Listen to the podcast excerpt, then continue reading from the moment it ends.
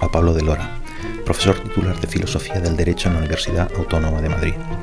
Investigador especializado en el campo de la bioética y los derechos humanos, ha sido profesor invitado en la Universidad de Harvard, ha publicado libros y numerosos artículos en revistas académicas y también colabora en prensa, en Letras Libres y en The Objective, entre otros medios. Recientemente ha publicado el libro Los sexuales político y jurídico, en el que trata cuestiones relacionadas con el sexo, el género y el feminismo desde una perspectiva a caballo entre la ética y el derecho. En nuestra charla abordamos dilemas morales y jurídicos relacionados con la prostitución, el aborto, las parafilias, la tortura y la legítima defensa, y otras cuestiones relativas a la eutanasia, la identidad de género, la censura en las redes sociales o la cultura de la cancelación. Pero antes de dar paso al episodio, me gustaría pedirte que si te gusta lo que escuchas, te suscribas en mi canal de YouTube, en tu aplicación de podcast habitual o en mi página web pacobeltran.com. También puedes dejar tus comentarios en estos sitios y compartir el programa en redes sociales. Todo esto ayuda mucho a que el programa se difunda y crezca y me permite ofrecerte mejores contenidos, una mayor variedad de temas y una realización más profesional y atractiva. Así que suscríbete, comenta y comparte. Y ahora, sin más dilación, Pablo de Lora.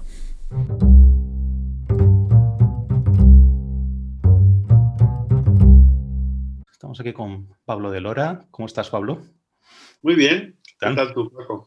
Bueno, pues aquí lidiando, lidiando con todo lo que nos cae, ¿no? A todos, ¿no?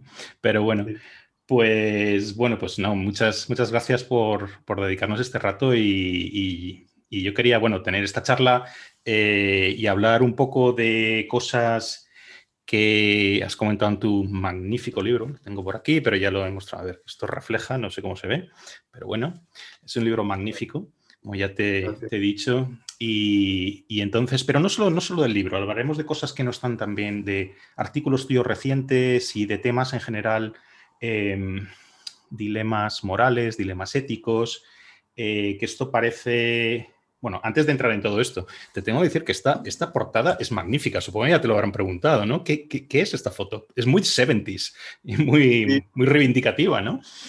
Pues eh, eso es un, eh, escenario eh, que se sitúa en Manhattan y yo creo que efectivamente, como tú has aventurado, es finales de los 60, principios de los 70 y es esta forma tan expresiva de liberación de la mujer que consistía, que pusieron de moda algunas feministas y que consistía, consistía, en quitarse el sostén, el sujetador, y quemarlo.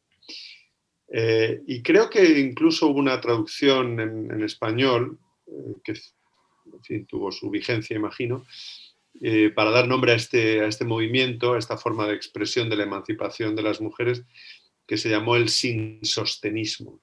Fíjate que, qué paradoja, no lo había pensado, no sabía esta historia, pero cómo vuelve todo siempre, ¿no? Siempre hay un revival, porque ahora lo del free the, free the nipple, ¿no? Esto del liberar el pezón, es como si fuera una cosa de esta, ya está todo inventado, ¿no? Como siempre. Casi todo, desde luego.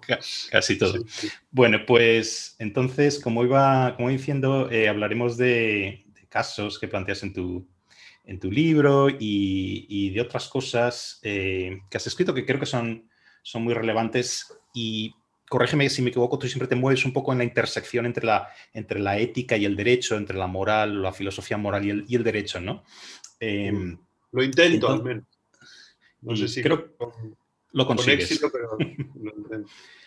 Y, y, como iba diciendo, pues hablaremos de casos que pueden parecer extremos, quizá y alejados de la, de la vida diaria del ciudadano corriente, pero yo creo que en realidad son, son muy relevantes porque hablan, además de cómo resolvemos eh, eh, como, sociedad los dilemas morales o, de cómo entendemos o lidiamos eh, con, el, con, el, progreso moral. Y estoy pensando aquí en, por ejemplo, Ronald Dworkin, o sí, una ética ah, aplicada y, qué significa el progreso moral, ¿no? Pues hablamos también un poco de los límites o de más bien de cómo se relaciona el ciudadano con el Estado, ¿no? Y viceversa, ¿no?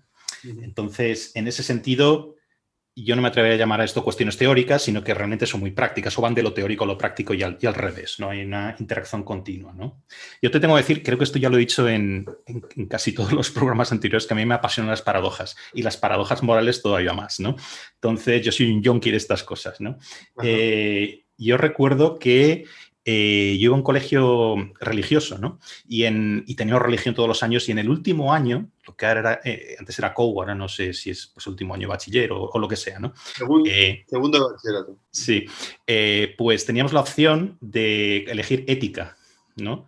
Entonces allí los 10 personas de 200 nos apuntamos ética y aquello, que tampoco era una cosa muy sofisticada, a mí me abrió los ojos, decir, narices, estos casos, qué divertido y qué interesante y cómo te hace pensar, ¿no? Estas cosas. Y desde ahí yo creo que no he dejado de, interesarme por, pues, pues, eso, que he llamado los, dilemas morales, ¿no? Entonces, dicho esto, eh, siempre me quiero empezar con una, una, pregunta un poco más personal, no realmente personal, ¿no? Pero bueno, ¿de dónde viene tu interés por los dilemas morales? ¿Por qué tú que estudiaste derecho, por qué no te dedicaste al derecho canónico, por ejemplo?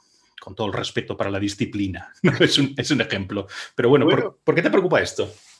Te diré que em, ex post facto, por decirlo así, o sea, años después de, haber tenido que cursar lo que ya en mi época se llamó Derecho Eclesiástico del Estado, eh, bueno, me he topado con interesantísimas disquisiciones, por supuesto muy escolásticas, como, como en fin, corresponde a, esa materia eh, de sumo interés.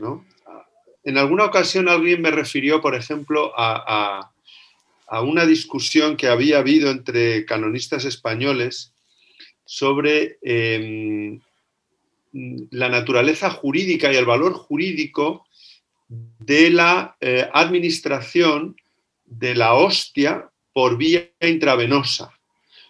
Entonces, es de estas cosas que, hombre, dan que pensar, ¿no? Un, poco, sí. bueno, entonces, no, yo la verdad es que tuve, no tuve fortuna con, el derecho eclesiástico, eh, no tuve profesores particularmente estimulantes y entonces, bueno, pues eh, es, es razonable que no me haya dedicado a eso, ¿no? En cambio, tuve, yo podría fijar, quizá, un par de epifanías con la filosofía jurídica o jurídico-política, que además tienen, tienen eh, una concreción en personas, eh, una de las cuales ha sido extraordinariamente influyente en mi desarrollo como, como académico. Y, lo recuerdo muy bien, fue un seminario eh, cuando yo estaba en tercero. Yo tampoco había tenido un profesor de lo que entonces se llamaba Derecho Natural Mm, abrumador. Eh, pero una asociación de estudiantes, cuando yo estaba en tercero de carrera, organizó un seminario sobre la cuestión clásica de la objeción de conciencia y la, desobediencia al derecho. Y por allí aparecieron dos profesores que son actualmente muy queridos amigos y colegas, Alfonso Ruiz Miguel y Juan Carlos Bayón. Y este segundo, Juan Carlos, eh, planteó en, su intervención en el seminario lo que, lo que conocemos entre los filósofos del derecho debido a Carlos Nino, un gran filósofo del derecho argentino, como la paradoja de la irrelevancia moral del gobierno. Y para mí aquello fue, pues un poco como para ti la experiencia de haber cursado ética en COU. Fue absolutamente deslumbrante. Y luego pasaron los años y yo me hice un fervoroso em, partidario de, bueno, de la ética deontológica y de su traducción en el ideal de los derechos humanos y tal. O sea que, visto de otra manera, un antiutilitarista furibundo. Y tuve la ocasión de conocer a, bueno, a uno de los grandes filósofos morales contemporáneos en Oxford, se llama Roger Crisp, y fue Roger Crisp en una, en una tutoría maravillosa, que en fin, que es una de esas eh, legendarias tutorías oxonienses ¿no? que hemos visto en el cine y, que recrea Javier Marías ¿no? en todas las almas, en la que me habló por primera vez de algo que yo desconocía y bueno, que luego tú conoces bien, que se ha convertido casi en un, eh, en un género en sí mismo dentro de la filosofía moral, ¿no? que es el célebre trolley case, eh, el caso del tranvía. ¿no? Pues fue Roger Crisp quien me planteó ese, ese escenario y fue también un segundo momento en el que yo, bueno, pues en ese momento ya reafirmé mi, vocación, por, por, decirlo en los términos eh, canónicos o eclesiásticos en los que hemos empezado. Hay una cosa que, después de leerte mucho tiempo eh, me, he dado, me, he dado, cuenta relativamente recientemente, que es la forma en la que tú empiezas artículos y libros. Es como un puñetazo de boxeo y cuando ya uno ya se queda tocado con unos casos que uno que la, realidad va por encima de la imaginación y empiezas a leer, ¿no? Todo lo que quieres. No sé si esto es algo deliberado o es tu estilo o... Dices porque pueda tener un propósito como anestesiante y luego ya lo que venga después... No, no, todo lo contrario, todo lo contrario. Dices, narices, ¿qué es esto? Voy a, me zambullo ahí, ¿no? Entonces, no, lo decía porque voy a intentar, voy a hacer una imitación muy mala de, tu estilo y entonces lo que te quería plantear de entrada son unos cuantos casos, tres o cuatro, ¿vale? Para un comentario rápido, ¿no? Y entonces el comentario rápido respecto a una pregunta que no sé si es correcta o no, que lleva también la palabra correcta, una pregunta que es, ¿es esto moralmente correcto o incorrecto? ¿Y a qué me refiero con esto? No me refiero a que vayamos a resolver nada, sino me, a lo, que estoy interesado aquí es qué argumentos hay en juego, ¿no? No una exposición muy larga, simplemente para, abrir boca, como se diría, ¿no? Entonces, un caso, por ejemplo. Mm, pensemos en un individuo que gasta casi todo su salario en el bingo. No tiene dependientes, no tiene familia a su cargo, ¿vale? Está él solo. Eh, o ella sola. Tras una campaña en redes sociales orquestada por sus vecinos, la Asociación de Empresarios de Juegos de Azar lo incluye en una lista negra que le prohíbe, acceder a cualquiera de sus locales. ¿Es esta prohibición correcta, moralmente correcta o incorrecta? Bueno, a mí me parece un ejercicio así a bote pronto. ¿Eh? La, intuición inmediata es mm, que hasta tanto no sea un peligro o daño para los demás, eh, estamos sacrificando sus decisiones y su autonomía de la voluntad. Eh, en el ejemplo que tú pones, eliminas la posibilidad de que la ruina posible a la que le está llevando su adicción al bingo, su afición, que a lo mejor no es adicción, a lo mejor es muy aficionado simplemente, esté perjudicando a sus más inmediatos dependientes, y por tanto yo creo que es un exceso de paternalismo intolerable, ¿no? Por parte tanto de los vecinos como de los, del empresario o la asociación de empresarios ¿no? que has mencionado. Claro, pero la cuestión aquí es, no he mencionado ninguna ley, ¿no? Es una organización privada, digamos, ¿no? Entonces, no sé si esto es relevante o no, pero... Eh, bueno, es relevante, sí, y además esto está en el, en el digamos, en la discusión de estos días, es relevante porque eh, las competencias que en general tienen los privados eh, para respetar los derechos fundamentales eh, o las vulneraciones en las que pueden incurrir no son equiparables a las del poder público.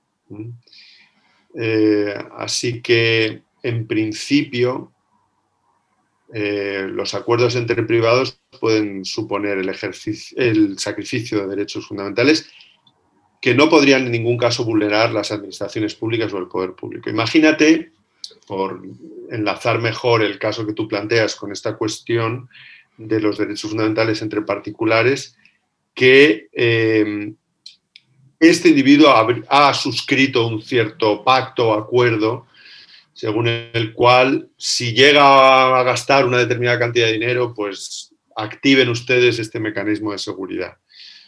Bueno, esto sería el fruto de la, de la libre decisión y de la autonomía de la voluntad de las partes. No hay, no hay nada que objetar ahí. ¿no? Y, este es un precompromiso del individuo que, esta asociación o este particular, este empresario tendría que ejecutar.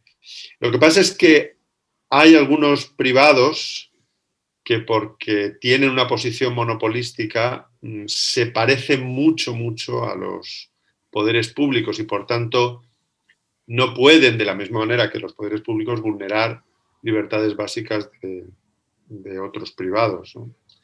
Llámense Twitter o... Vamos a ir. Vamos a ir ahí. Entonces, fíjate que este es el, caso más sencillo y ya hemos sacado un montón de cosas.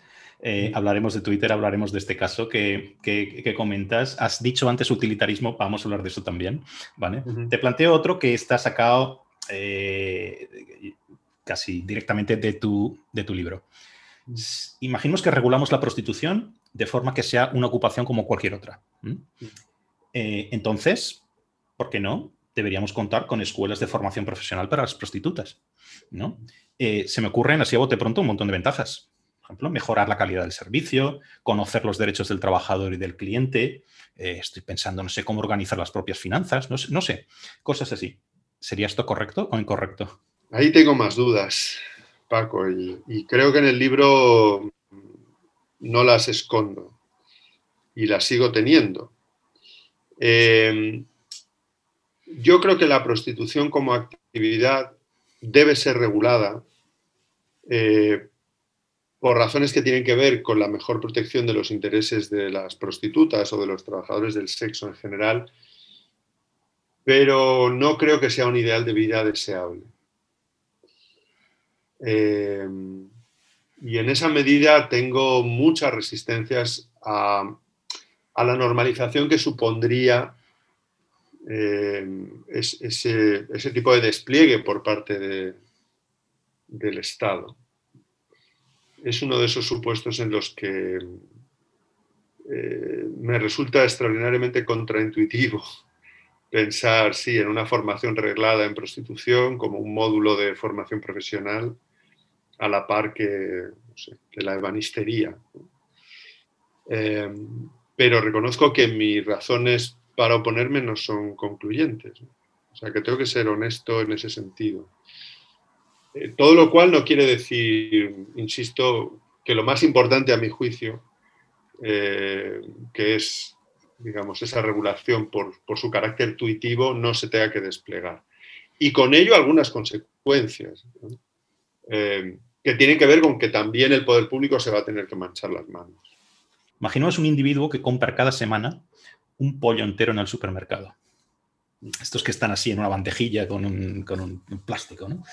Una vecina descubre por la ventana que el hombre no es precisamente un amante de la cocina, sino que utiliza el animal, nuevo, envasado con el plástico y tal, igual le quita el plástico o igual no, como un objeto sexual. Los vecinos, parece que tengo una fijación aquí con los vecinos, no, no, es, no es la cosa, ¿no? Pero. ¿Algo te ha pasado a ti con algún vecino, Paco? Sí, sí, más bien, mejor que digas lo de los vecinos que lo de la, otra parte del supuesto. Pero bueno, los vecinos lo denuncian y el juez lo expulsa del edificio. Aquí lo que evidentemente no sé si existe una ley parecida, pero si existiera, ¿sería moralmente correcta? No, vamos a ver. Yo creo que las razones para objetar comprar un pollo eh, no, tienen que ver con la satisfacción del deseo sexual, sino con la satisfacción del deseo alimenticio. aquí el problema moral mayúsculo, me parece a mí, es matar pollos o criar pollos en condiciones tales que lleven vidas eh, terribles o muy malas o malas, eh, sea para comerlos o sea para satisfacer una necesidad sexual me ha recordado mucho a una escena brutal de una gran película. No era con un pollo, pero era con un trozo de hígado, que se llama Leolo, una película belga de hace muchos años. La conozco, sí. Ahora mismo estoy pensando en esa escena. Es tremenda. No, pues cuando lo has empezado a mencionar, eh, me, ha, venido a la cabeza. Venga, el último de los dos casos y ya luego pasamos a cosas un poquito de más, más enjundia, si quieres. Un partido gana las elecciones y aumenta los impuestos directos un 10% transfiriendo la recaudación inmediatamente a un país extranjero para paliar una hambruna recurrente. ¿Mm? La medida estaba en su programa electoral de forma genérica, ¿Mm? Pero suscita protestas masivas entre los ciudadanos del, país, em, del primer país. ¿tienen los ciudadanos razón en su protesta? De nuevo, lo que te decía muy al principio, ¿no? No es una cuestión de bueno o malo, bien o mal, sino qué argumentos se manejan aquí, ¿no? No sé por qué podrían oponerse. O sea, en principio me parece que hay razones de justicia global para, para cuando uno está en una posición de, disposición de mayores recursos, poder paliar eh, la hambruna eh, de habitantes de otro estado. Si uno tiene cualquier mínimo compromiso con un ideal básico de derechos humanos, las fronteras eh, son un problema, son, son un escollo, nunca mejor dicho, que es muy difícil de justificar insisto, si, tenemos algún compromiso con un ideal cosmopolita. Estos mismos ciudadanos no podrían quejarse en ningún caso si ese incremento en la imposición directa tiene como objetivo paliar una hambruna en su propio territorio. Lo veríamos como, en fin, un supuesto intolerable de egoísmo. No hay razones concluyentes para, para impedir que ese esfuerzo no se dirija a habitantes de otros territorios. Así que yo sería, digamos, crítico con esa protesta, claramente. Así, ceteris paribus, digamos. Aquí nos metemos en un terreno de, un autor que, es muy, conocido, que tú citas continuamente en tu libro, que es Peter Singer. Él eh, quería discutir o hablar de, un, de un ejemplo que él pone relativo a otra cosa, relativo al aborto, pero estoy pensando ahora en un artículo que escribió hace unos años sobre la obligatoriedad o no de los, quizá lo conocerás, de los ciudadanos occidentales de, destinar una determinada cantidad según su poder, su, renta eh, personal, ¿no? Eh, y me parecía, me parecía que planteaba un, un, tema muy, muy importante porque habla también de las fronteras, la irrelevancia moral de las fronteras desde su posición, ¿no? Lo que pasa es que en el caso de eh, este artículo al que tú te refieres, que es un mm. artículo viejo ya del 73, me parece, Famine, Affluence and Morality. Bueno, y luego esto lo ha, defendido en otros textos, pero en su, primer, em, en su primera articulación, como utilitarista ortodoxo, em, bueno, la exigencia era tremenda, era, digamos, la obligación de todo individuo de dar hasta que la utilidad marginal del dar sea, digamos, inferior a no dar. O sea, hasta el punto en el que él ya empieza a ser tan pobre como, como aquel pobre al que quiere ayudar. Y claro, esto es súper erogatorio, como dicen los filósofos morales. Esto, bueno, haya gente que lo haga. Parece que él, él vive con lo mínimo. ¿no? Y luego el, razonamiento ha sido también, por ejemplo, explorado por Thomas Pogue, ¿no? Que, no es un utilitarista, es un rolsiano, liberal, igualitarista. Es decir, en defensa de Singer, que parece que predica, que, hace lo que predica, ¿no? Porque él dice continuamente que tanto él como su, mujer donan la mayoría de su salario, que debe ser un salario bastante alto, ¿no? Por los eh, trabajos que tienen, ¿no? En fin, pero, supongo que no gana Claro. Singer, pero de un libro bastante más antiguo, ¿no? Que es el primer libro que yo leí de él, que es el Ética Práctica, ¿no? Pues allí yo recuerdo enfrentarme a uno de los primeros razonamientos así de, judíos sobre el aborto, ¿no? Y si no recuerdo mal, porque estoy citando de, memoria, no tengo el libro aquí, comparaba el aborto, ¿vale? El, eh, perdona, el embarazo no deseado que puede eh, llegar a un aborto, etcétera, con una mujer que entra en un ascensor, quiere ir al séptimo piso, pero en realidad se equivoca y le da un botón y va al sótano y entonces al llegar allí ya no puede ir a ningún otro lado, eh, bueno, y pasa una serie de cosas, ¿no? Entonces, ¿es esta una buena analogía desde un punto de vista moral? Quiere decir, ¿es dar a luz un castigo desproporcionado para un pequeño error en, los términos de, Peter Singer, ¿no? Que sería una equivocación o así, que además tiene un remedio sencillo, en este caso el aborto? Bueno, yo esa analogía sí no la recuerdo, pero bueno, aunque manejo el libro de vez en cuando para clases y tal, eh, si, he entendido bien eh, el símil con el ascensor, lo que quiere decir, pero creo que esta no es la posición de, Singer, ¿no? es que en principio, salvo que haya complicaciones o riesgo para la salud, un riesgo grave para la salud física, no digamos ya para la vida, eh, no es tanto sacrificio el de gestar ese embrión o feto, que luego incluso si uno no quiere ejercer como madre, pues puede dar en adopción. el problema que tiene ese tipo de símil eh, como un símil muy parecido que ha hecho mucha fortuna y que seguramente tú conocerás, que es el famoso este del violinista, de la Judith Jarvis Thompson, que se ha muerto hace poco además. Que ahí sí que ya lo plantea eh, de una manera, yo creo que más, más ajustada a, la realidad de los hechos.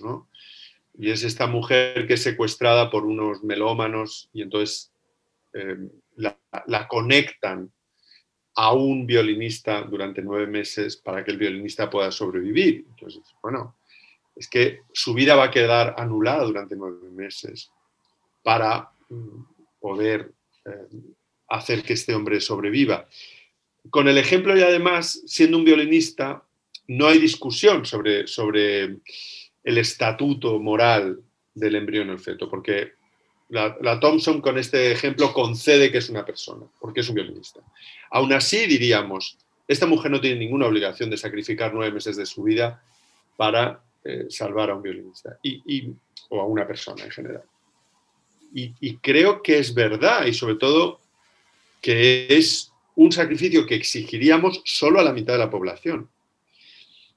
Yo no tengo ninguna obligación jurídica y la mujer que, tiene que salvar al violinista la tendría, o sea, la, prohibición del aborto en el fondo supone la obligación jurídica de gestar, yo no tengo ninguna obligación jurídica de someterme a ningún sacrificio corporal, por pequeño que sea, para salvar a mi hijo, que es una persona. O sea, si yo, mediante una donación de sangre, les, le podría salvar la vida, no tengo obligación jurídica y no incurriría en ningún delito de ninguna clase si me niego a donar sangre, a donar sangre para, sacar la, perdón, para salvar la vida de mi hijo. Y por supuesto es una nimiedad en comparación con gestar. Entonces, este argumento, que es un argumento igualitario, que fue además eh, hecho muy famoso, o defendido con, brillantez por una magistrada de la Corte Suprema de los Estados Unidos, que es también otra celebridad que se ha muerto hace poco, ¿no? la, la Rudy Bader Ginsburg.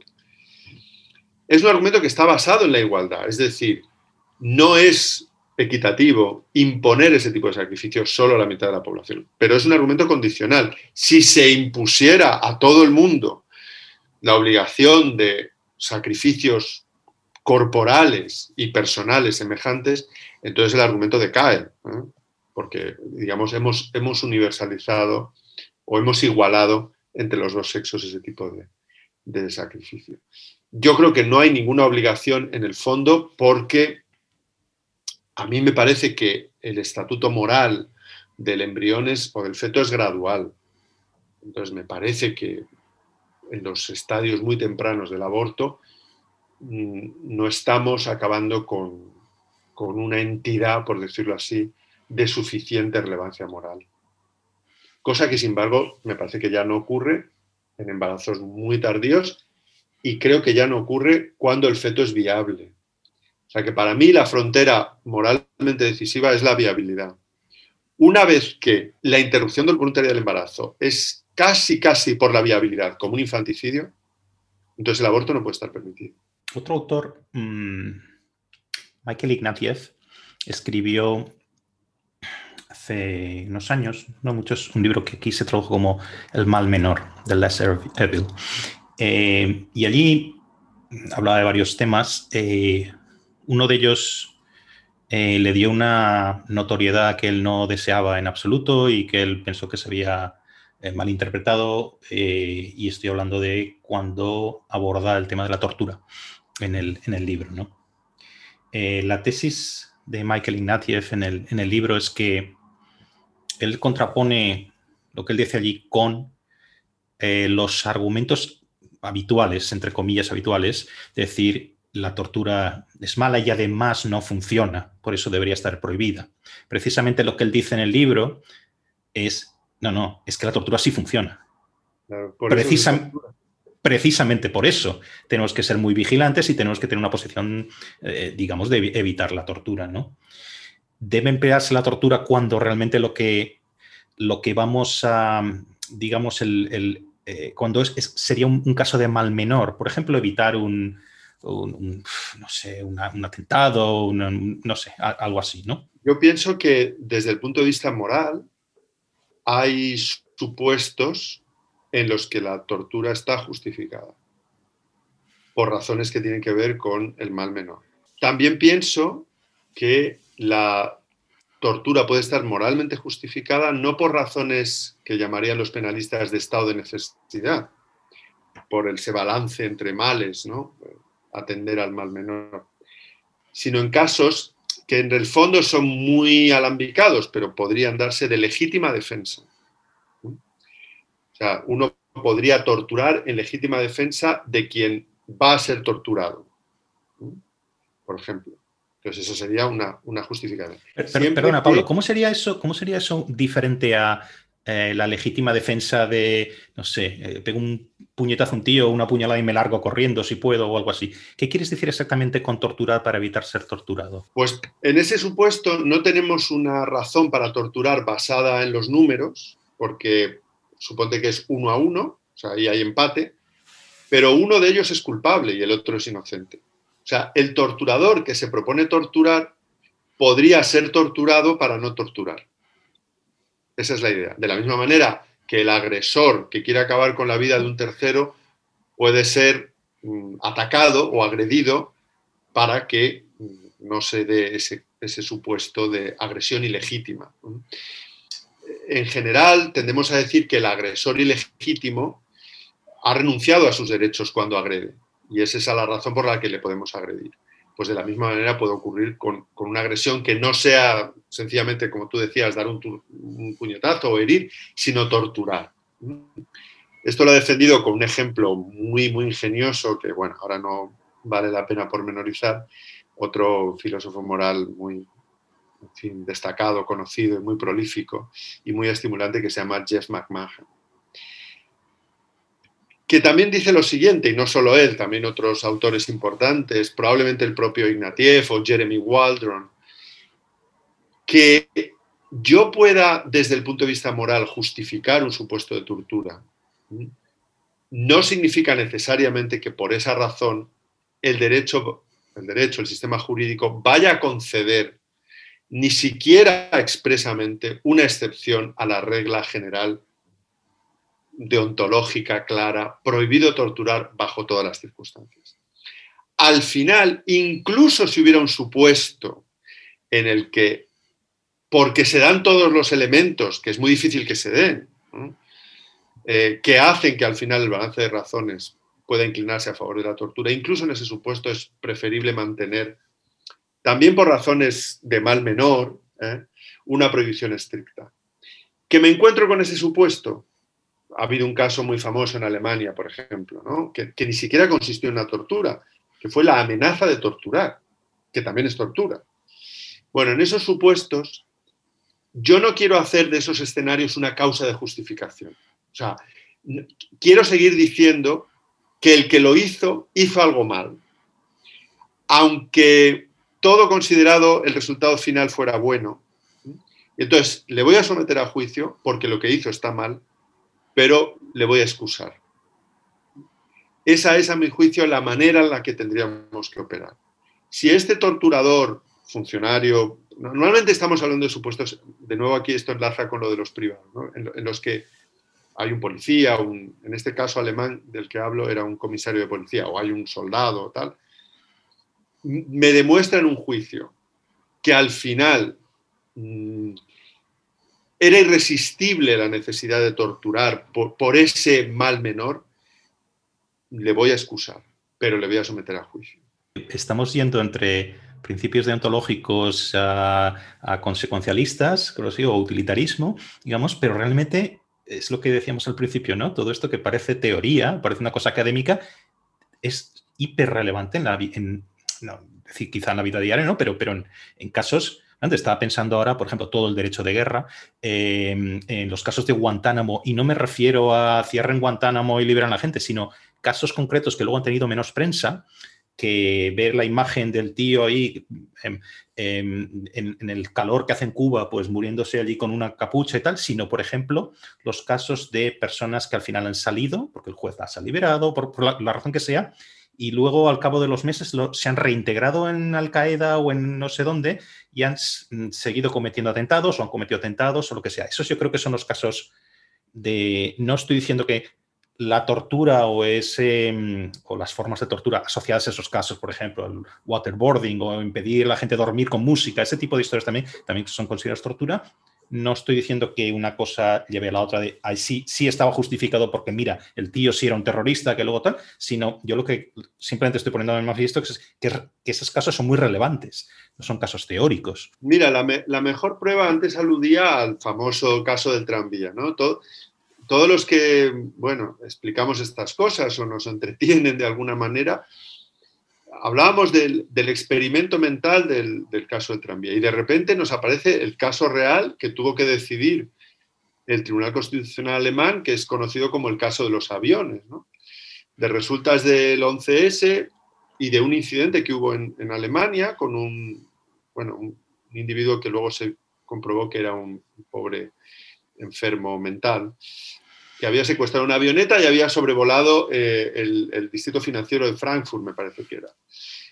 Bueno, pues de resultados de esa experiencia, el gobierno alemán modifica la ley de seguridad aérea para introducir eh, la posibilidad de que el ministro de Defensa, después de un, fin, haber seguido un protocolo de seguridad, etcétera, etcétera, pueda derribar un avión que tiene buenas razones para pensar que ha sido secuestrado y se dirige contra la población civil para poder derribarlo en un, típico escenario de, contar números, ¿no? de, trolley case.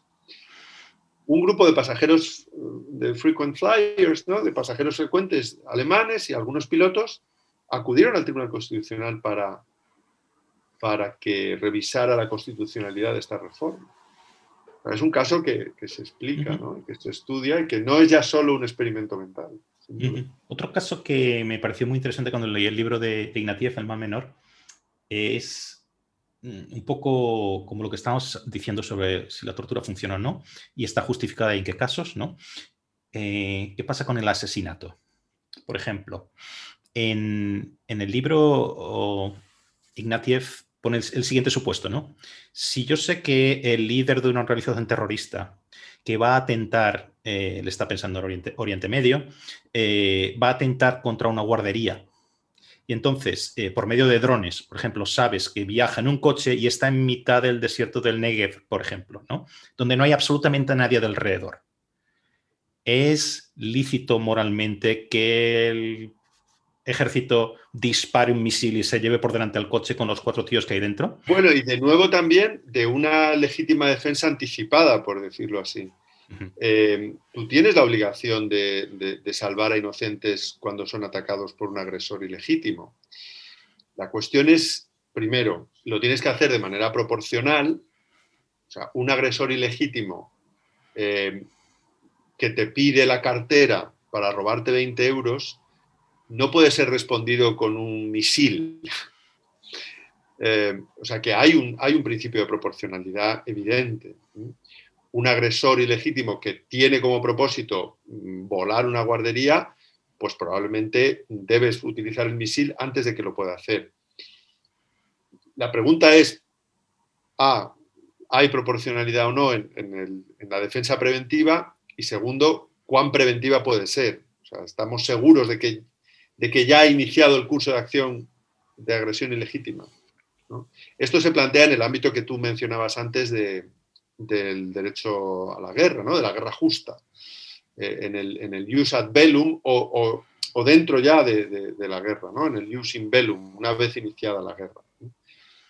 Bueno, hay, casos muy célebres recientes que tú conoces bien, eh, eh, el hundimiento del Belgrano, por ejemplo, en la guerra de las Malvinas muchísima gente cree que aquella fue una respuesta, una orden de Thatcher absolutamente ilegítima, porque ese, barco no era en ese momento todavía una amenaza real y seria para, para la seguridad de los militares, a pesar de que, de que la invasión de las Malvinas fuera, fuera un primer acto de agresión ilegítima. O sea que la Thatcher hundió el barco demasiado pronto y a lo mejor el misil que se lanza contra este terrorista se lanza demasiado pronto. Eso eh, es, digamos, discutible.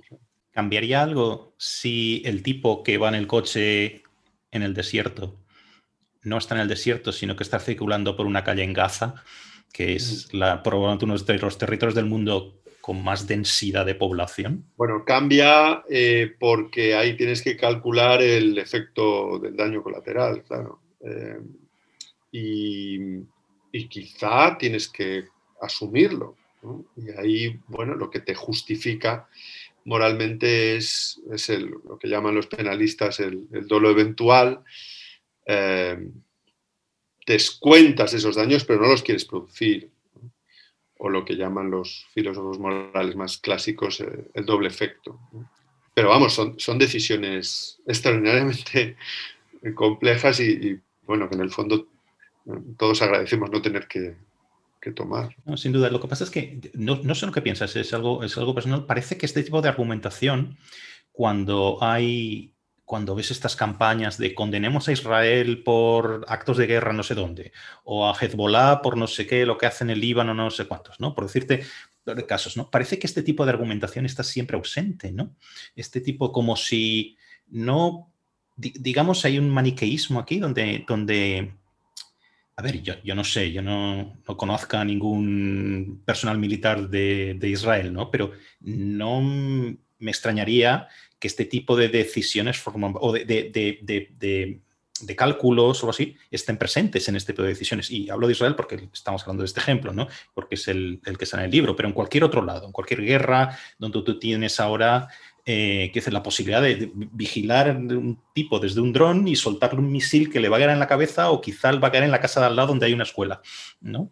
Entonces, eh, no sé, este tipo de discusiones en los medios de comunicación de condenemos al país A, condenemos al ejército no sé qué, no sé cuántos, me parece una simplificación, ¿no? De, Sí, sí, es una simplificación y por supuesto nos da asquito mancharnos las manos, claro, es mucho más fácil abrazar el osito de peluche de la prohibición estricta deontológica contra el malo, que es malo, haga lo que haga, desde la comodidad de nuestro salón con el mando a distancia. ¿no? Vamos a cambiar un poco de tercio. Eh, en, creo que fue en diciembre, ¿no? Se aprobó la, proposición de ley orgánica de regulación de la eutanasia. Tú has escrito mucho sobre esto y, escribiste un artículo muy reciente en Letras Libres sobre, sobre el tema, ¿no?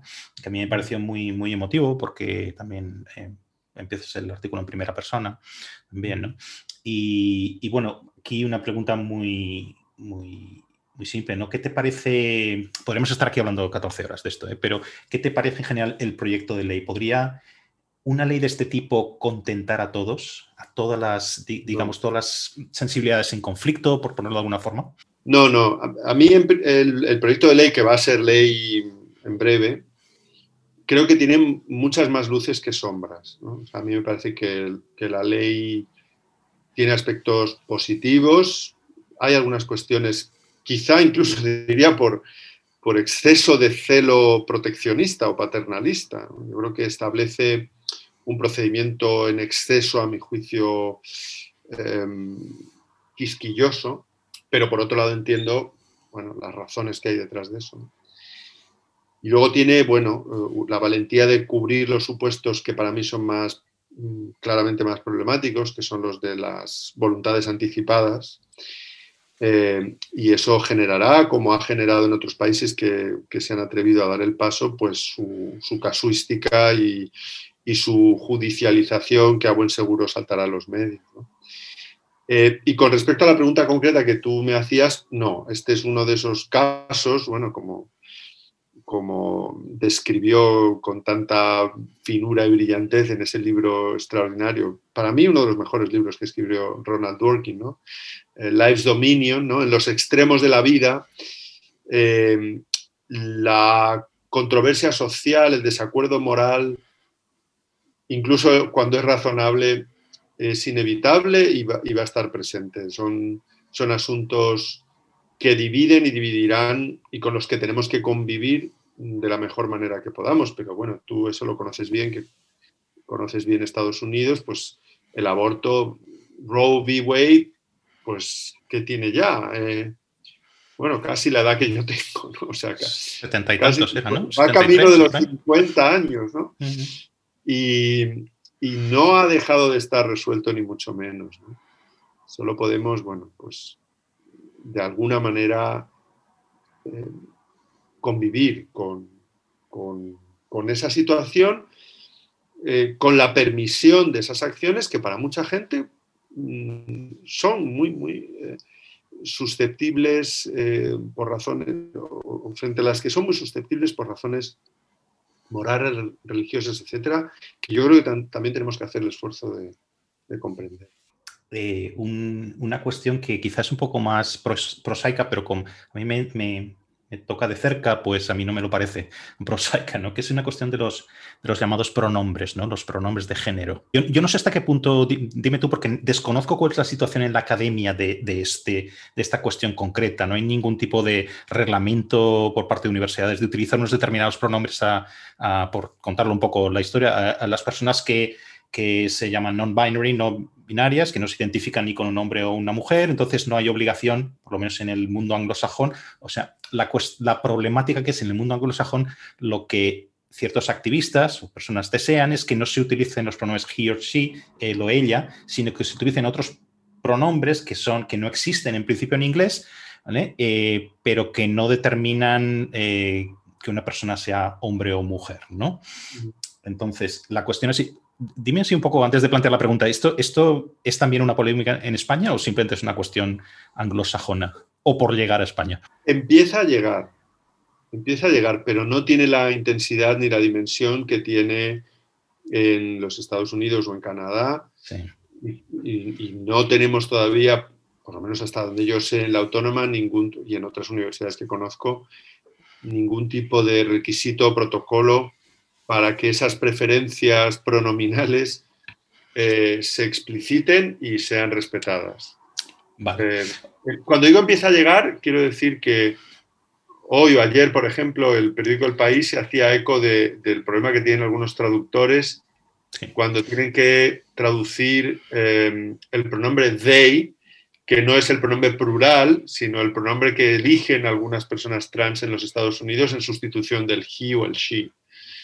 Eh, y aquí en España hay algunos académicos que yo conozco que ya empiezan a utilizar, bueno, y en Argentina empieza a ser bastante común, empiezan a utilizar, a utilizar una serie de, una suerte de neutro, que es la, letra E.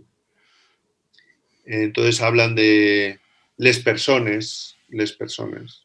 Que a mí, por otro lado, no me parece una, me parece la solución.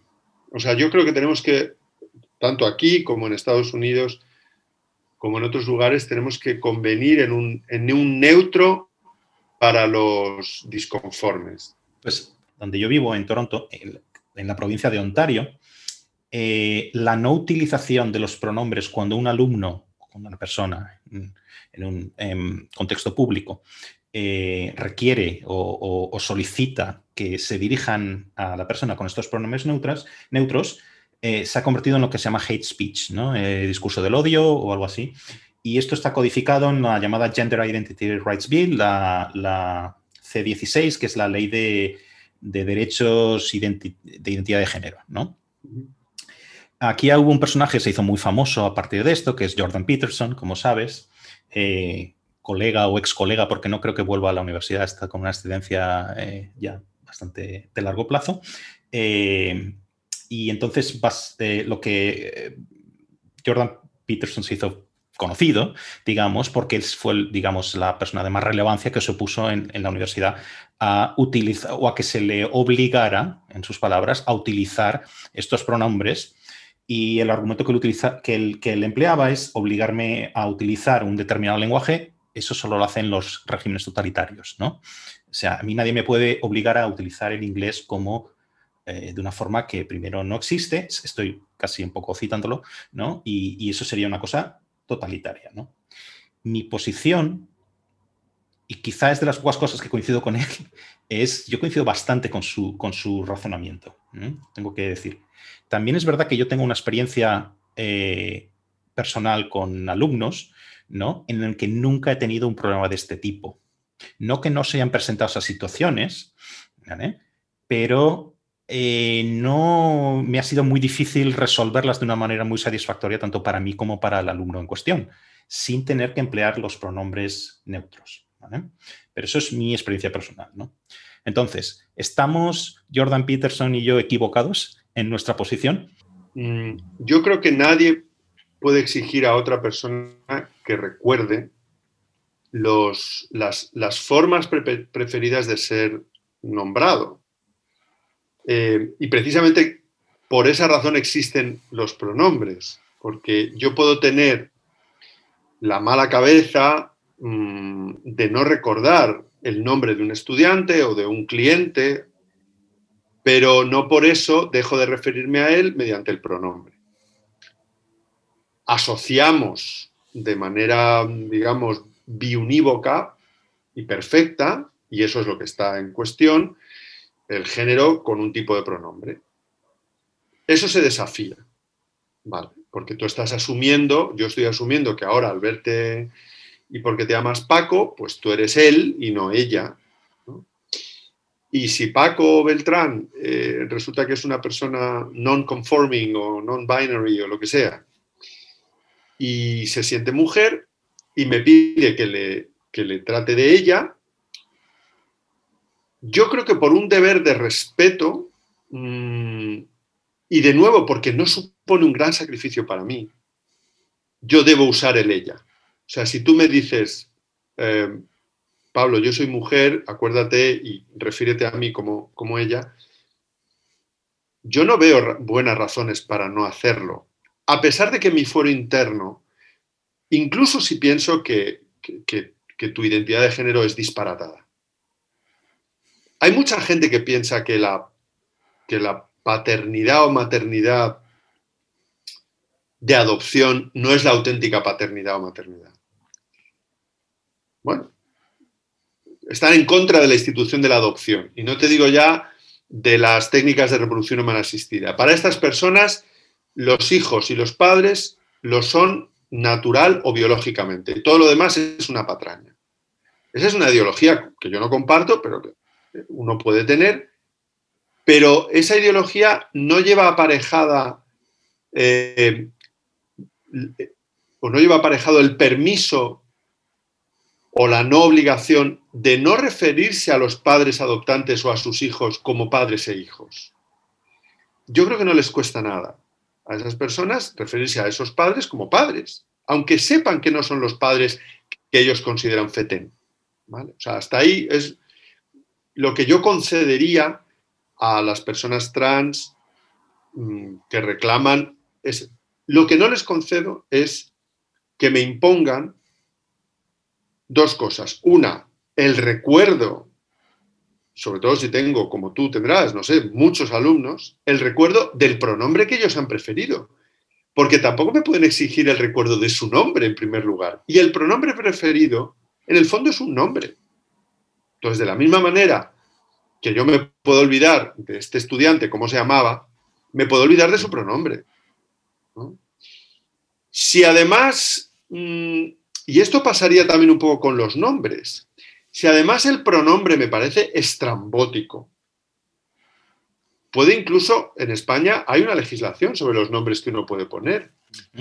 y, y hay razones, o sea, tú no le puedes llamar Dicen que Camilo José Cela quiso llamar a su hijo, no sé si supongo que es una coña, pero yo he oído en alguna ocasión que Camilo José Cela quiso inscribir a su hijo como cojoncio. Tú no puedes llamar a tus hijos y el, y el Estado no puede permitir, en, la libertad supuesta de, de nombrar, que uno ponga a sus hijos hijo de puta. ¿No? Esto parece una cosa muy de Camilo José Cela, ¿eh? pero bueno. Claro. Entonces, si el pronombre que, le exigen a Peterson o te exigen a ti es eh, una excentricidad que va a producir hilaridad, que va a producir incomodidad, pues yo creo que eso no es exigible. Entonces, por, eso, por esa razón digo que las personas que no quieran ser nombradas con el pronombre que sigue al, género por, por, por, la apariencia, por la expresión de género, lo que deben hacer es inventarse un neutro si no lo tiene su idioma. Y yo creo que eso satisface a todo el mundo y es razonable. Eh, elegir un pronombre cada cual, yo creo que es una suerte de esnovismo egocéntrico que no, que no fluye bien en, la dinámica social. Y luego una segunda cosa eh, en, la que, en la que tú y, Peterson y, yo me sumo a ese carro también, creo que, tenemos razón y que debemos reivindicar. Yo voy a usar el pronombre ella para Paco. Lo voy a aceptar, incluso si creo que es un disparate. Incluso si esa persona tiene una expresión de género radicalmente masculina, la voy a llamar ella. Pero creo que no se me puede cercenar mi derecho a decir ella es un hombre. Tengo una obligación de respeto de usar su pronombre, pero mi libertad de creencias ampara que yo pueda decirle que honestamente pienso que es un hombre. Cuando dices decirlo, perdona que sea tan O mm. expresarlo como posición filosófica. ¿Te refieres a públicamente o en.? Porque esto caería estrictamente, que me he leído la ley, dentro de lo considerado discurso de odio, que acarrea penas de cárcel. Eh, hasta donde yo sé, nadie la metía en la cárcel en Ontario por este tipo de historias, ¿no? Pues Pero está en la ley. sé que lo que aparentemente sería marginal y tonto y residual, que es el uso del pronombre, sobre eso sí tengo una obligación de usarlo. Pero lo que no se me puede obligar es a decir públicamente lo que honestamente creo que es un error. Un error desde el punto de vista de, los hechos. Entonces, yo, si a ti te molesta que lo diga, no lo digo, bueno, podemos convenir. Pero a mí el poder público no me puede evitar por medio de la sanción penal, me parece completa, y en esto Jordan Peterson creo que tiene toda la razón, y las feministas que están en contra de la autoidentificación de género tienen toda la razón en decir, yo, y si, molesta, lo siento. ¿Mm? Lidia Falcón lo dijo con, fin, con mucha falconería. Los hombres trans son mujeres con barba. ¿Eh? Bueno, podemos evitar, si acaso, para fin, la civilidad y la concordia, tal. Pero que yo no pueda decir públicamente que las mujeres trans no son mujeres, esto me parece un atentado a la libertad de expresión mm, evidente. Antes decía lo de la, el caso personal, ¿no? Yo recuerdo un, digamos, estar en una clase simplemente para recordar los nombres, como tú decías, porque es muy difícil cuando tienes una clase grande acordarte los nombres, pues eh, estamos haciendo no sé qué actividad y yo pasaba uno por uno, era una de las primeras clases, eh, con una lista de estas de tomar, em, una lista de los alumnos, ¿no? Entonces, eh, cuando me acerco a un, a un, lo que a mis ojos era una chica, eh, digo, hola, eres tú tal, tal, tal, ¿no? Simplemente para tomar, em, para marcarla en la lista, ¿no? Que había, había llegado a esa clase. Y simplemente dice, mira, sí, pero estoy en transición, como se dice, a ser un hombre y, y no, no me gusta, I don't go by that name, ¿no? ¿no? No, me gusta ese nombre, que es el nombre oficial que está en la lista. Me llamo, digamos, me llamo Pedro, ¿no? Mi reacción, y de verdad no, no, hay, no hay nada que pensar sobre esto, porque realmente fue así automática, es decir, hola Pedro, bienvenido a clase. Y realmente no pensé nada que estuviera vulnerando lo que estaba diciendo antes, pero al mismo tiempo también pienso exactamente lo que tú estás diciendo, ¿no? Lo de relativo al mis opiniones sobre qué es el sexo biológico y la autoidentificación, ¿no? Y personalmente yo pienso que estas dos posiciones son totalmente compatibles. Eh, mi relación con mi alumno, en este caso, es da igual como lo que a mí me parezca. Hola, Pedro. ¿no? Ahí sí, sí estoy evitando los pronombres. ¿Me estoy escaqueando de ese dilema moral? ¿Tú qué crees? Yo creo que sí. Eh, pero, pero bueno, entiendo que tienes tus razones también. Pero fíjate, imagínate, vamos a poner un término de comparación con identidades que, como tú sabes muy bien, son cruciales para la vida de muchas personas, ¿no? en Canadá, en Estados Unidos, en España, que es, que es la identidad religiosa, las creencias religiosas. Tú puedes perfectamente hablar elípticamente de las creencias de Pedro si es judío. Pedro cree que forma parte del pueblo elegido por Dios. Él lo cree. Y tú, por supuesto, a continuación añades la coletilla, pero está equivocado, porque no hay ningún pueblo elegido por Dios, para empezar, porque no hay Dios, porque yo, desde mi posición atea, desafío la premisa, refuto. Tú puedes hacer eso. ¿Cómo se te va a ti a, condenar por un delito de odio? De la misma manera que tú puedes decir, los católicos creen en la virginidad de María, pero María no pudo ser virgen. Esto para muchos católicos es una cosa muy importante y todo el mundo acepta que, en la esfera pública podamos expresar nuestras creencias ateas o agnósticas sin que los participantes de esa fe puedan actuar como actúan hoy las personas trans. De acuerdo con lo, con lo cual, tú no puedes decir, Pedro cree que es una mujer, o en este caso que era un hombre. ¿no? Pedro cree que es un hombre. No, tú puedes decir, Pedro cree eso, y por cierto, no lo es. Él lo cree, y yo respeto su creencia. No solo eso, sino que estoy de acuerdo en que institucionalmente se le tenga por tal, pero no lo es. Hay un caso que tú conocerás muy bien y tuvo en principios de, de, los, de, la década de los 2000, ¿no? que bueno, estuvo en todos los medios de comunicación y tiene, es una referencia a la cuestión del canibalismo. Eh, y es un caso que pasó en Alemania. No conoces bien, bien. Entonces, si quieres, por contar un poco, por resumir eh, de qué iba la, cosa, porque me parece, me parece muy interesante, de nuevo, no como una anécdota moral, si esa expresión tiene sentido alguno, sino como lo que determina muchas de las cosas que cuentas muy bien en tu libro, ¿no? Sobre el deseo sexual, la objetificación la, eh, y las consecuencias jurídicas y la regulación que, al que lleva todo esto, ¿no? Entonces, el individuo en cuestión se llamaba Armin Maiwes, no sé si lo pronuncio muy bien, un individuo alemán que con una, una atracción fetichista por el canibalismo, ¿no? que pone un anuncio en una web. Eh, yo no sabía que había webs dedicadas al canibalismo, eh, como clubs privados de esto, pero supongo que la realidad siempre va por delante de la imaginación.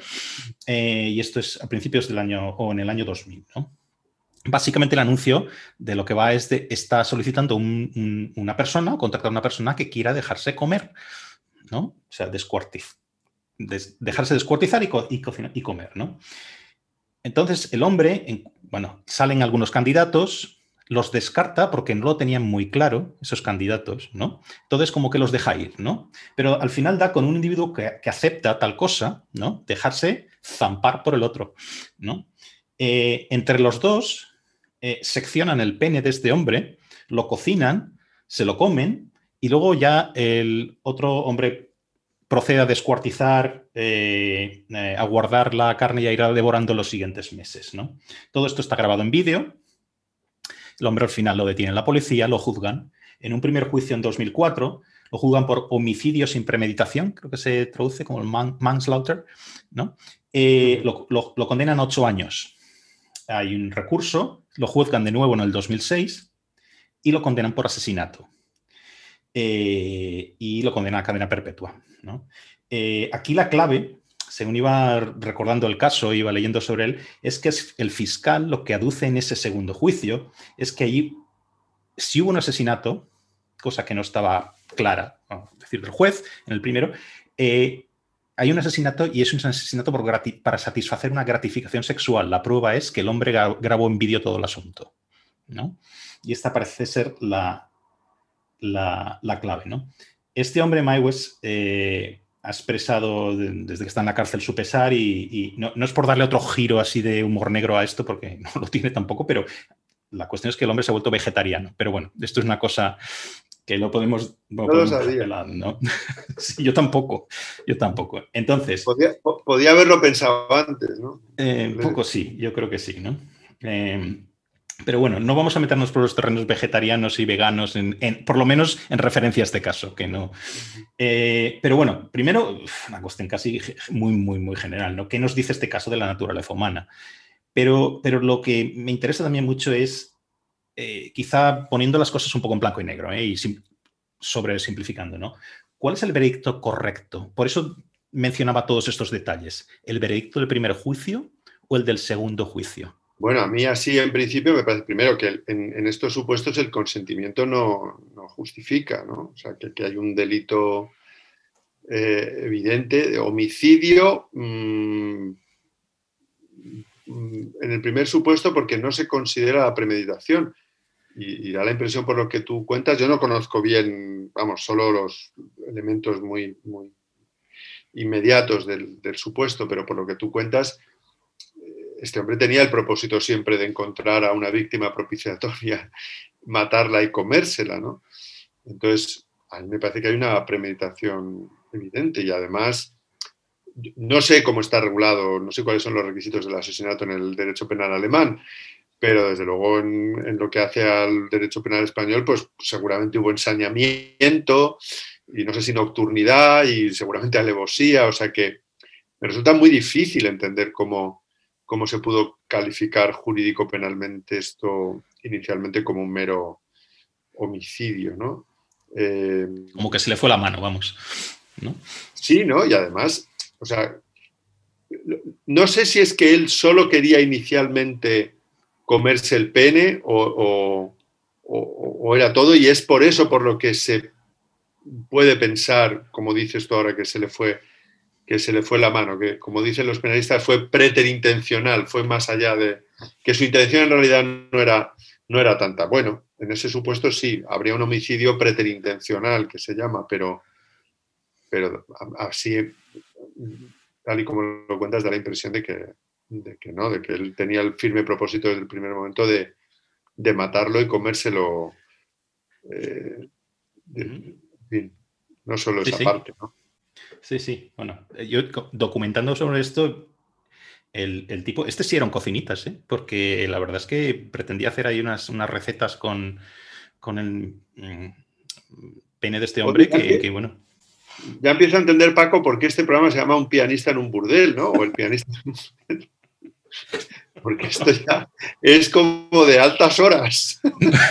No, yo creo que. No, no, no. Yo creo que las, las no, a mí lo que me interesa más allá de, los casos en sí son, claro, los, los, supuestos. Por ejemplo, a mí se me ocurre, y no tenía esto dando, ¿por qué no se aplicaría en este caso el consenting adult? Si tengo otra pregunta para esto, los adultos que consienten, porque aquí parece, con los detalles que estaba dando, era, mm. porque a mí me parecen relevantes, no sé, no sé, ya soy lego en derecho, ¿no? Pero, quiero decir, el hecho de que el tipo... Eh, eh, por ejemplo, rechazar a una serie de candidatos que no lo tenían claro. Por ejemplo, no sé, seguro que esto salió en el juicio, ¿no? Quiero decir, pero ¿por, qué no hay una... Puedes pensar, eh, y estoy siendo un poco abogado del diablo, o si quieres, en castellano, puñetero, ¿no?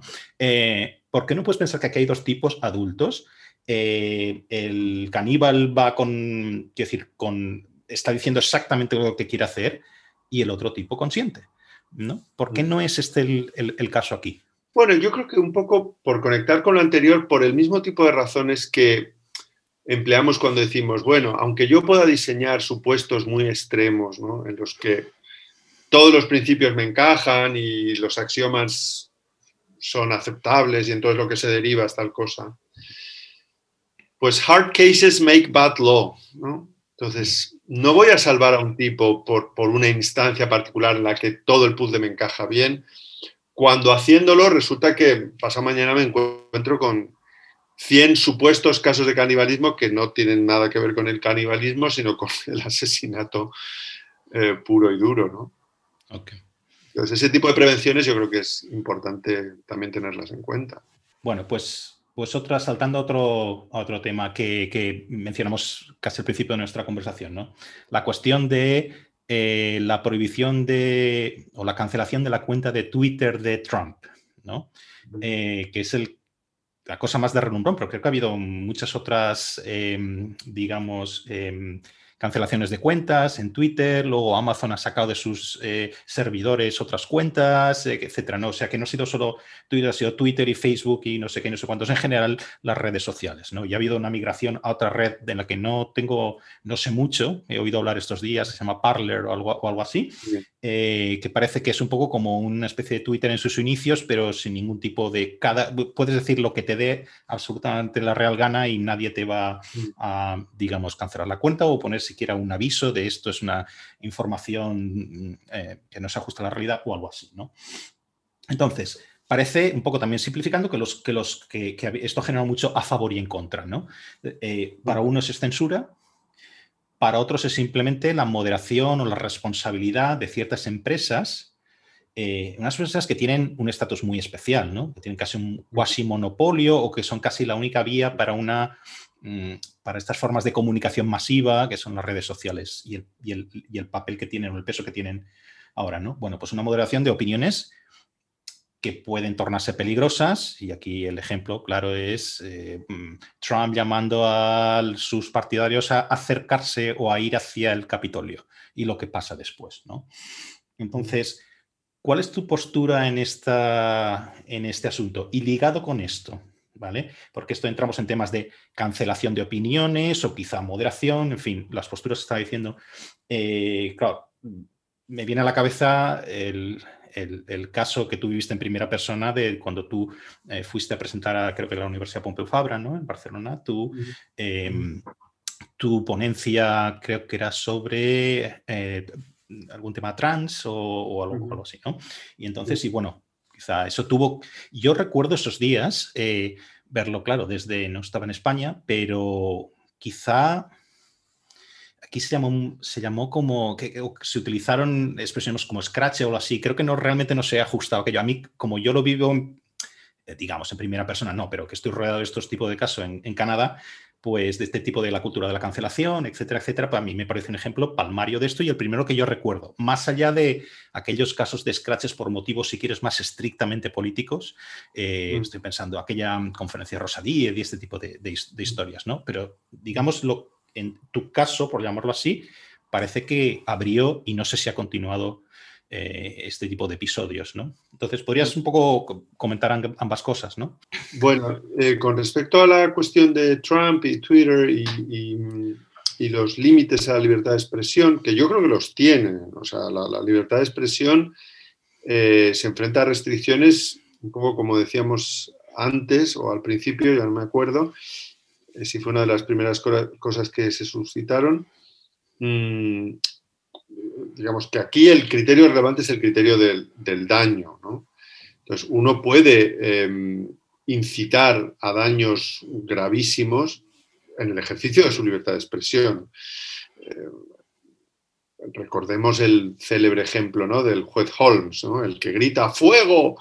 en un teatro atestado de gente y provoca una avalancha y no sé cuántos heridos y muertos. O el que simplemente eh, eh, Tim Scanlon ¿no? ponía el ejemplo este del que chilla eh, y provoca una avalancha de nieve. Pues, pues su libertad de expresión o su expresión, ese ejercicio, ha generado un daño. Entonces, si mm, a través de Twitter Donald Trump o el que sea, particularmente Donald Trump, incita o mueve a una rebelión, a la comisión de delitos muy graves, eso no está justificado. Ahora, que lo que haya hecho sea o no una incitación a la rebelión es debatible. Yo no conozco los detalles. Primero, es debatible. Y segundo, creo que no lo debe decidir Twitter. O sea, para eso están los jueces. ¿Por qué en supuestos como este? Pues porque, como también decíamos antes, y tú mismo lo acabas de mencionar, Twitter no es un proveedor cualquiera, no es un, privado cualquiera. Twitter tiene una posición de dominio abrumadora en, el ámbito de, la difusión de mensajes de lo que conocemos como redes sociales, que mm, permite que la tratemos como, como si fuera un poder público, como si fuera el poder público. Entonces, ese tipo de censura, si la hay, eh, debe vigilarla un juez y debe confirmarla o refutarla un juez. Eh, eso con respecto a la cuestión de, la censura y Twitter y Donald Trump. Em, en mi caso, bueno, yo creo que hubo un, un escrache que sobrevino en cancelación.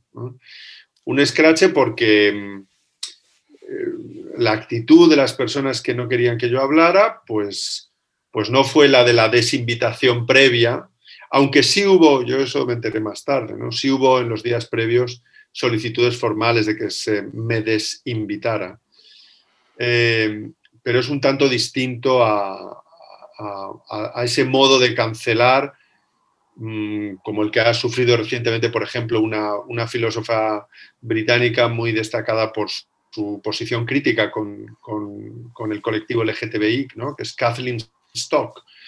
A Kathleen Stock la acaban de desinvitar de una conferencia en Alemania. Y tú mencionabas que ha sido el primer caso de un académico que ha sido cancelado o escrachado de esta manera y mm, no estoy tan seguro.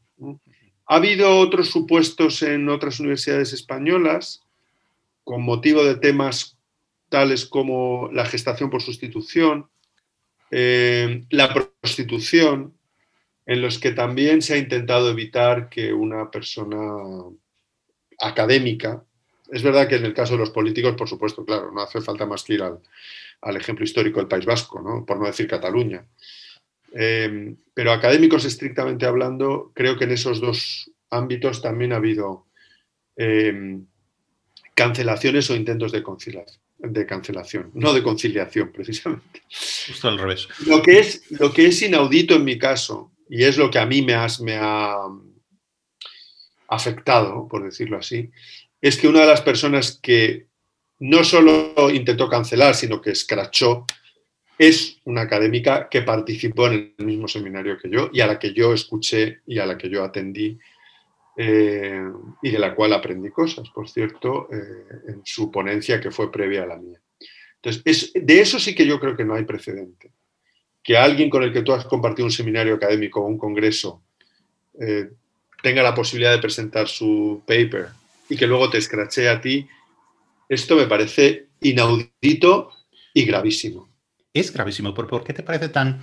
De nuevo, estoy siendo muy retorcido, ¿no? No, realmente no estoy siendo retorcido, porque realmente lo que tú estás diciendo se basa en un supuesto de... de eh, este aspecto concreto yo no lo, conocía, ¿no?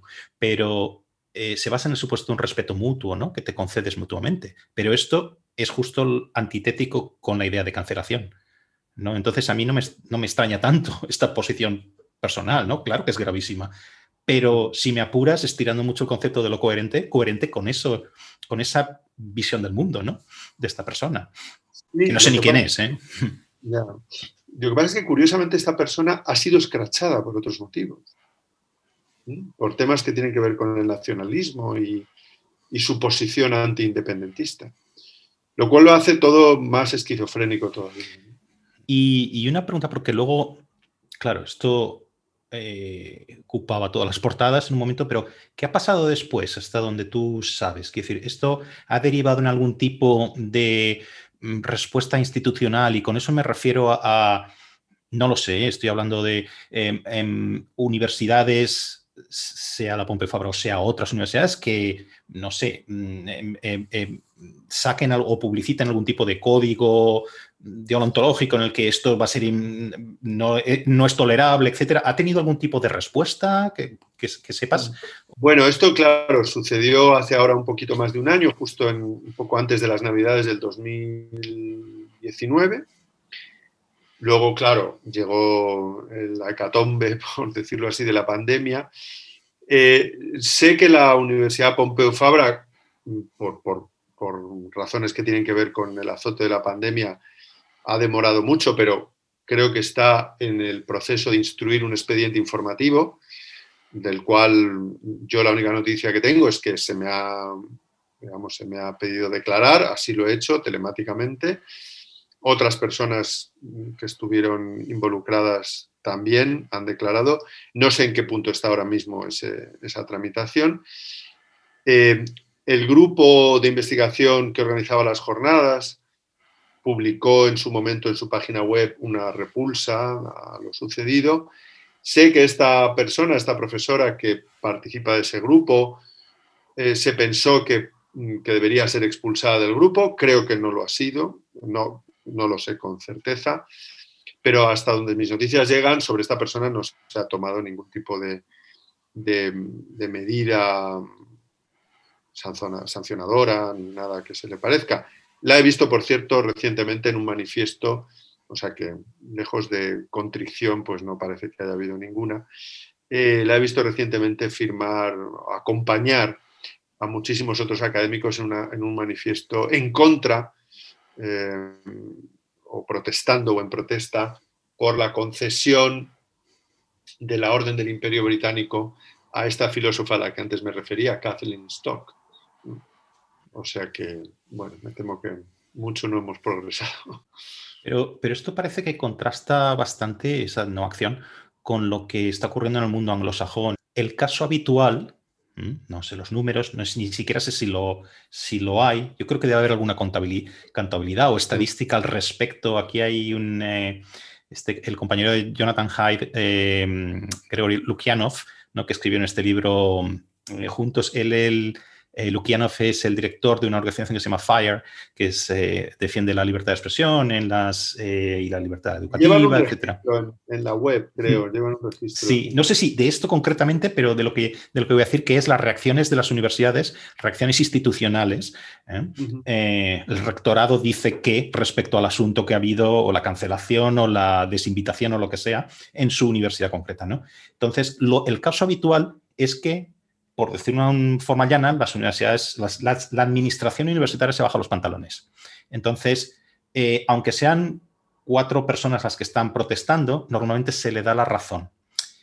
Como, de nuevo, te digo, no tengo la estadística aquí, no sé si la existe tampoco. De hecho, es conocido el caso de la Universidad de Chicago, cuyo provost dijo, esta institución que lleva dos siglos enseñando en el segundo defiende la libertad de expresión y hasta el momento que yo deje de ser el presidente de la universidad seguirá siendo así.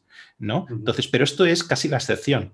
¿Tú crees que las universidades deberían posicionarse públicamente al, respecto? Sí, sí, sin duda. Lo, deberían hacer con mucha más contundencia de lo que lo hacen y creo que deberían con más contundencia de la que suele ser habitual cuando tienen noticia de la posibilidad de estas cancelaciones en términos físicos, impedir la cancelación. En el caso este mío de la Pompeu Fabra, es verdad que las personas responsables del seminario, eh, que son además amigos, algunos muy queridos y colegas, reaccionaron inmediatamente mostrando su solidaridad. Su solidaridad. El rector mm, me telefoneó, habló conmigo inmediatamente esa misma tarde, etc. Pero yo he conocido en mi universidad algún episodio eh, en el que se ha impedido hablar, por ejemplo, a un profesor de Israel. Eh, y, creo que mm, no es aceptable, no es aceptable y no se puede dejar que, ganen eh, por la fuerza pura de, de, la protesta, del grito, del, como se dice ahora de esa manera tan cursi, del poner los cuerpos ni nada parecido. Se ponen los argumentos y las objeciones en un QA tan extenso como sea posible. Pero es de todo punto inadmisible que la universidad, por miedo a los supuestos disturbios, impida que un profesor israelí, como fue el caso de la autónoma, pueda venir a un aula a hablar sobre la experiencia de la educación infantil en Israel. Es completamente inadmisible inadmisible. A mí es un supuesto que me, que me exasperó profundamente. Porque creo que en eso las administraciones de nuestras universidades son extraordinariamente timoratas, extraordinariamente. Bueno, entonces están en la liga de las universidades anglosajonas también, ¿no? Y, Solo en esto. Ojalá fuera en todo. Sí, pero vaya, vaya, vaya aspecto que han, tomado para ser, para equipararse, ¿no? Porque realmente cuando yo he intentado organizar, de hecho, eh, eh, fue el año pasado, eh, justo antes de que, de que, llegara la pandemia, yo estaba intentando organizar un, un seminario con los editores de la revista Quillet, es una revista online, ¿no? Eh, el, digamos, la segunda persona, el editor más importante dentro de la revista está en, está en Canadá, Jonathan Kay. Y bueno, y cuando yo hablaba con él y con otra investigadora, se llama Debra So, quizá la, con, la conozcas, ella investiga cuestiones de, de, cuestiones trans, etcétera. Ella dejó la universidad al hacer su doctorado porque sabía que no iba a ir a ningún lado con las tesis que ella defendía, ¿no? Entonces, pues hablando con ellos, eh, me dijeron, cuando organices esto, tenemos, conocemos nosotros a, un, a unos, no sé cuál es la palabra que utiliza John Kay, pero a unos guardaespaldas que los usamos para una, a uno de nuestros eventos, entonces te van a hacer un precio muy bueno, negocialo con tu departamento y entonces podré. Una, un simple seminario de debate sobre la, libertad de expresión en la universidad. Solo era eso. O sea que ahora en los proyectos de investigación vamos a tener una partida que sea guardaespaldas o matones o fuerzas de seguridad. Bueno, yo, yo, claro, entonces yo hablando con ellos decía, a ver, a pesar de, tú oyes hablar de esto pero, y lees sobre ello, pero cuando lo estás organizando tú y la propia, el propio invitado, el ponente te dice que conoce a unos tíos que te van a hacer un descuento y que se ponen allí como tal y que solo eso y, te está dando trucos como mira si lo grabas en vídeo, puede que eso ya desincentive a algunos, pon vigilantes en las, en las, ¿cómo se llama? El fire alarm, las, las, las, em, las alarmas de... Las alarmas de fuego, porque cuando no puedes acceder a la habitación, pues te, tiran la alarma, entonces tienes que dejar, desalojar. Quiero decir, esto es el día a día. Esto es el día a día. estamos fatal. Es algo tremendo. Bueno, un par de cosas más que tienes por tu libro ya, porque llevamos ya bastante rato hablando. Pero bueno, hay una cosa que tienes, un, caso en el que yo me he basado para, plantearte el siguiente, el siguiente supuesto. ¿no? Pongamos que uno pregunta en una encuesta, mm. España, hoy, hoy mismo, eh, por la calle, si se puede imaginar un futuro en que las relaciones, eh, las relaciones heterosexuales estuvieran prohibidas. ¿Qué reacción tendríamos? Probablemente una carcajada o un, no sé, mm. algo así, ¿no? Sin embargo, te planteo, eh, ¿no era más difícil imaginar hace unos años que existiría legislación y, más allá de la legislación, reglas muy extendidas en organizaciones, pues todo lo que estamos hablando mm, de la universidad, etcétera, ¿no? Que penalizan declarar que el sexo biológico no existe como un hecho, sino como algo que te, eh, algo determinado por la voluntad del individuo, ¿no? Este supuesto que te estoy planteando, aunque no lo planteas así en tu libro, pero, pero a mí me parece un corolario lógico de lo que dicen muchas de las feministas de cuarta de la cuarta ola que citas en la primera parte del libro, ¿no? El consentido, etcétera, ¿no? Y que básicamente, este es mi resumen, vamos, eh, eh, hacen, o hacen equivaler el sexo heterosexual como siendo siempre dominación y violación de la mujer, ¿no? Entonces, esto que esta distopia que te planteo, ¿estamos tan lejos de la realidad o podríamos verla en, no sé, en un futuro. Prohibición de las relaciones heterosexuales. Claro, cuando me sacas eh, o aludes a, a las cosas que nos hubieran producido mucha risa hace 30 años y que estamos comprobando hoy, pues pongo sordina a mi, mi inclinación a decir, pues no, no lo, no lo concibo. ¿no? Eh, pero suspendo mi, en fin, mi, escepticismo también. O sea que em, producía muchísima risa, yo lo recuerdo perfectamente, entre otras muchas escenas, aquella famosa de Monty Python, en la que Stan, el personaje Stan, dice que quiere ser mujer y quiere parir y quiere tener el derecho a poder tener hijos aunque no los pueda tener y todo eso hacía mucha gracia. Y, bueno, y en eso estamos, ¿no? Eh, con lo cual, pues quién sabe, Paco, pues no veo, no veo las razones, pero claro, tampoco veríamos las razones hace, hace 30 años. Desde el punto de vista biotecnológico, sí que es verdad que hay mucha gente, bueno, mucha gente, digamos, sensata, que atisba un futuro no tan lejano en el que se acaba el sexo como forma de reproducción. ¿eh? hay, un profesor en Stanford, por ejemplo, que tiene un libro que se llama The End of Sex. Tranquilos, no es The End of Sexual Relations, pero el, fin del sexo como, em, como forma de reproducción, porque según él, eh, en 30 años, a mucho tardar, toda la reproducción en el mundo se hará mediante técnicas de reproducción humana asistida.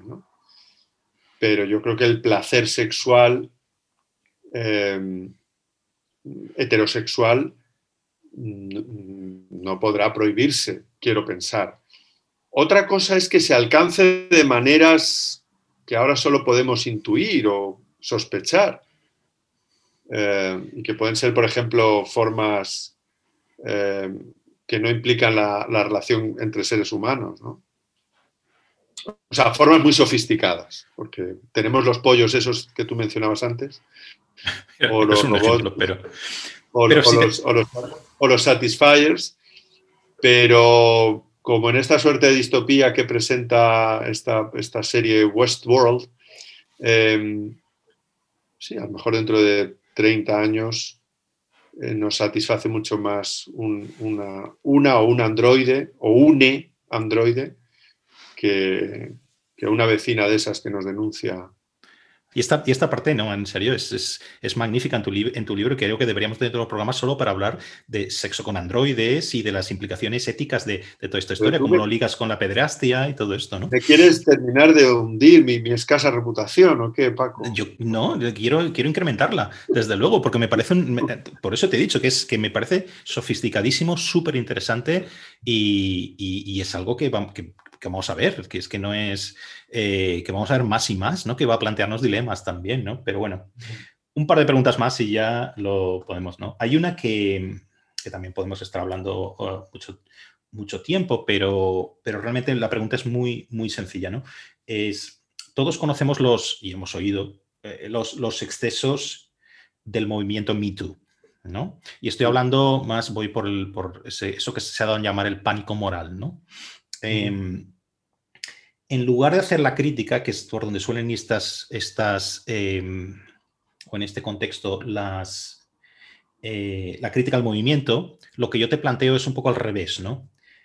¿Qué es válido de Me Too? ¿Qué ha supuesto Me Too que podamos decir, esto sí, esto ha planteado aquí una cuestión que antes no se tomaba en serio o que no se comentaba, qué beneficios ha tenido? Más que hacer la crítica a los excesos. ¿no? Sí, yo creo que el Me Too apuntaba inicialmente a supuestos que habían sido normalizados de una manera ilegítima y que en el fondo, bien mirados, suponían auténticos eh, chantajes y formas inaceptables de, coacción o, de, extorsión incluso.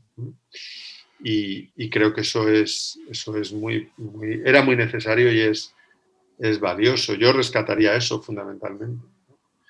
Que una persona que tiene poder abuse de ese poder para que otra que depende de él promocione o no promocione mediante el intercambio de favores sexuales, mm, me parece inaceptable y, creo que en buena medida debía ser puesto sobre el tapete y atajado. Ahora, a partir de ahí han pasado muchas cosas, claro, como, como sabes. No, ahí estaría de acuerdo contigo en que, por lo menos, lo que me gusta la expresión que tú usas es lo de ponerlo sobre el tapete, ¿no? Eso de, entrada, ¿no? Creo que eso sí sería una parte bastante legítima de iniciar una conversación o traer este tema, digamos, a la conversación, ¿no? Entonces, yo creo que ya, ya acabé otro programa diciendo que nos queda, ¿no? Después de todos estos supuestos, de todos estos eh, eh, eh, casos que estamos hablando, ¿qué queda de eh, digamos, si quieres por acotarlo, eh, en, Occidente, ¿no? De ese principio del consenting adults, ¿no? De los adultos que consienten, ¿no? Del principio que los mayores de edad que dan su consentimiento a una determinada práctica, pues no pueden estar sujetos a una acción del Estado si las consecuencias de, su acción recaen únicamente sobre, sobre ellos mismos. No sé si lo planteo eh, mm. de, de, una forma correcta, ¿no? Y sobre todo, ¿qué nos dice eh, dependiendo de la respuesta que tú tengas a esto o de la opinión que tú tengas, ¿qué nos dice esto sobre la relación entre el Estado liberal, si quieres, y los individuos? ¿Está cambiando mm, por todos estos nuevos supuestos? El otro día leía algo, no sé si también en redes sociales, en Twitter, alguien decía, los principios liberales de hace 200 años no están pensados para este tipo de situaciones que tenemos ahora. Creo que el contexto era lo de las redes sociales o algo así, ¿no? Eh, digamos, hay algo ahí que se escapa a lo mm. que pensaban los primeros mm, pensadores liberales, si quieres, o, hay algo que está cambiando en, las relaciones sociales y con el Estado? Bueno, yo creo que a mí me parece que las redes sociales, como tantas otras mm, perturbaciones o singularidades tecnológicas que aceleran muchísimo muchas cosas, suelen plantear más un problema de escala que de naturaleza. yo creo que los principios sí que me parece que siguen siendo más o menos válidos porque nada esencialmente ha cambiado. Ha cambiado la escala, la dimensión, eso es, indudable y es, es, difícil de exagerar. Pero, me parece que los principios siguen siendo en buena medida válidos con sus modulaciones, las que sean, con, con estas matizaciones que antes introducíamos sobre lo que consideramos público, que no es necesariamente la administración pública, sino estos grandes conglomerados que han adquirido tantísimo poder y, sustenta una posición de tanto dominio, que nos permite entonces extender por analogía ¿no? lo, que, lo que pensamos es de aplicación al poder público o al Estado. Y luego con respecto a la, segunda cuestión del valor del consentimiento y, su primacía y lo que queda, yo creo que, urge como nunca eh, una reivindicación de la mayoría de edad de las mujeres yo creo que el feminismo mainstream de la ola que corresponda, que yo ya seguramente me he perdido, pero que claramente ha capilarizado, por lo menos en España, las instituciones, y por instituciones, de nuevo, volviendo a esa analogía anterior, me refiero no solo a las instituciones clásicas y básicas, sino a los, a los medios masivos de comunicación, a la inteligencia eh, cultural, ha capilarizado de una manera Em, abrumadora, proyecta con toda esa legislación, con todos esos afanes, una imagen de la mujer como en permanente minoría de edad, que las hace serviles, clientas a su pesar, de no sé qué salvación de la mano de no sé qué institutos, observatorios y entramados institucionales o pseudoinstitucionales. Yo creo que eso urge y, creo que corresponde a esas, a esas mujeres, muchas de las cuales están hartas de ser tratadas como, menores de edad y como necesitadas de protección, mm, dar el paso. Hasta les brindo un posible eslogan, not me, en vez de me too, not me, Magnífico, estoy totalmente de acuerdo. Y creo que sería. Mm, no me extrañaría que lo viéramos ¿eh? en el Not Me, ¿no? Porque ya estás viendo, ¿no? Ese tipo de iniciativas, un poco de que el péndulo ya está yendo un poco hacia el otro lado, ¿no? En conversaciones que todos tenemos, eh, lo vemos, ¿no? Entonces solo hace falta que esto eh, dé ese paso más a la cosa pública, ¿no? Pero no me extrañaría nada. Que cuaje, Paco, como la nieve en Madrid. Sí, sí, sí. Bueno, eh, bueno pues eh, casi lo vamos entonces a, dejar, pero te emplazo que en otro momento hablemos de sexo con robots, eh, que te dejes tus preocupaciones sobre tu reputación a un lado, porque ahí podría ser más pensar otros casos, ¿no? Entonces, pero, pero bueno.